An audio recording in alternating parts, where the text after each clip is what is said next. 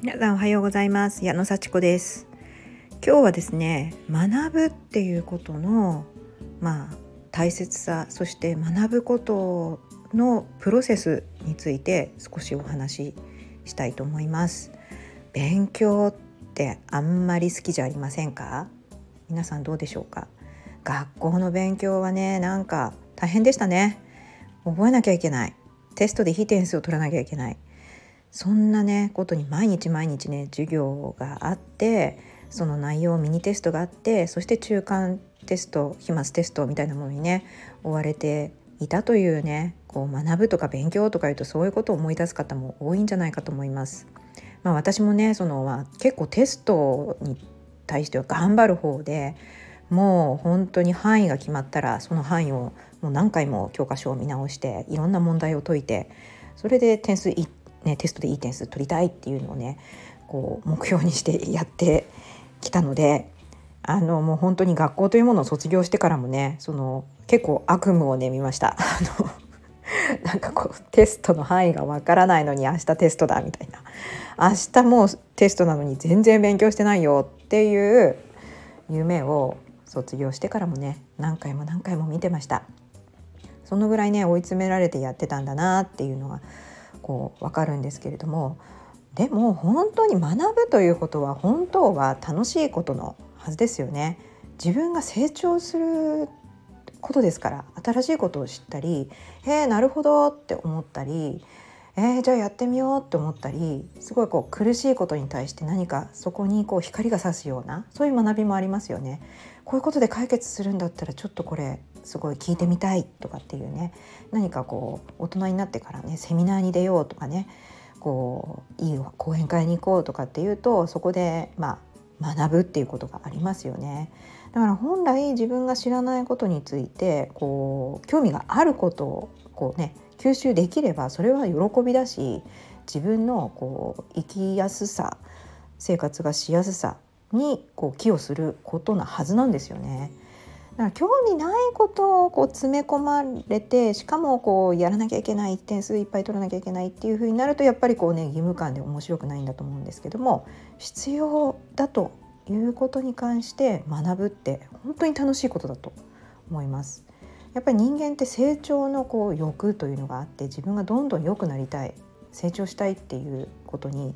が基本的にあるのでそこに合致するような情報をね掴みに行くでそれを学んで新しいことを知るってやっぱ喜びなんですよね。だからねあの学生の時にはね勉強大嫌いだったっていう人も大人になってからやっぱりこう資格を取りたいとか自分こういう学びをしたい障害学習したいっていうところではねやっぱりお金を払ってでもそういう学校に行くしそういう講義を受けるしやっぱり学びをねこう喜びに変えてやると思うんですよ。で私もセミナーをね自分でやったりもちろんセミナーに出たりしてるんですけどもあのまあセミナーに出て講義を受けて「わあいい話聞いたなよかったな」で終わらせてしまうともう本当にそれまでなんですよね。まあ、それがね一つの段階知るっていうね興味があることについて知りましたっていうのがねやっぱりこう学びの第一段階でそこはもうすごくいいことなんですけども分かりましたっていうところでいい話聞いたなで終わるともったいないそれをやっぱりその後よく考えて自分の中にね落とし込むっていうステップがやっぱりいりますよね。これどういうことなんだろうその学んだこと知ったことっていうのを自分に当てはめてみてこう腑に落とすというかこう理解するっていう段階が次に来ますよね。いろんなこうケースを考えてみてああこういう時にこれって役に立つのかななるほど使ってみようっていうふうに思って次はこうね本当にやってみるという段階が来ますよね。自分で実践してやってみる頭で分かってることを行動に移してみるっていう段階が来てそして今度はこうそれをね人に教えたりしてねこんなこと僕やってみたんだよこんなこと私聞いてみて聞いてやってみたんだけどどう思う？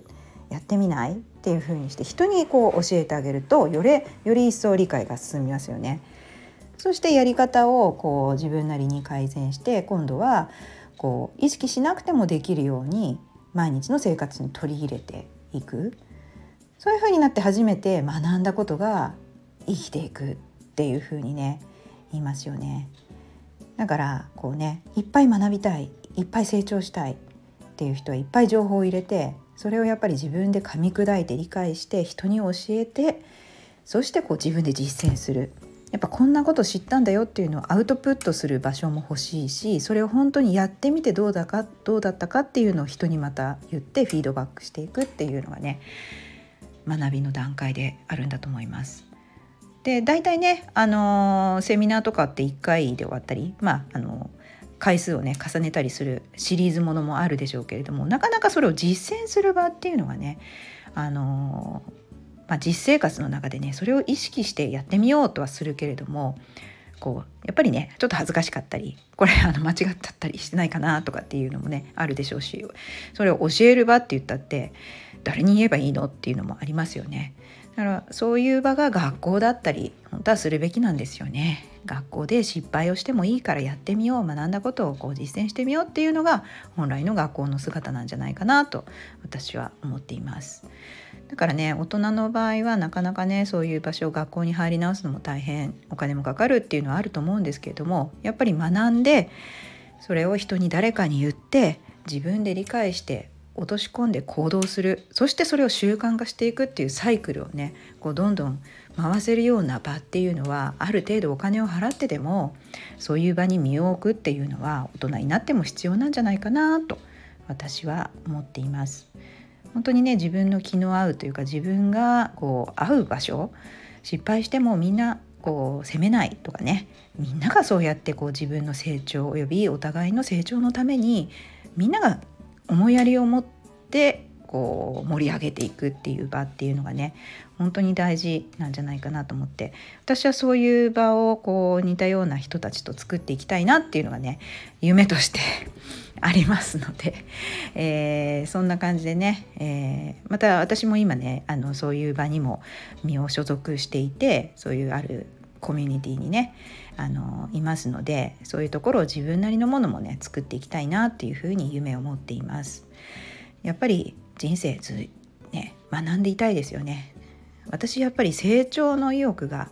すごくまあ大きい成長の意欲あるなって自分でも自己成長したいなっていうふうにね思っていますのでやっぱり皆さんもねあのみんなそうだと思うんですよ人間って。なのであのやっぱり自分が成長できる場に身を置いてさらに実践してそれをこう習慣化していくっていうのがね絶対必要だと思っています。それではね今日は学びのねステップについて少しお話をいたしました。どうもありがとうございます。またね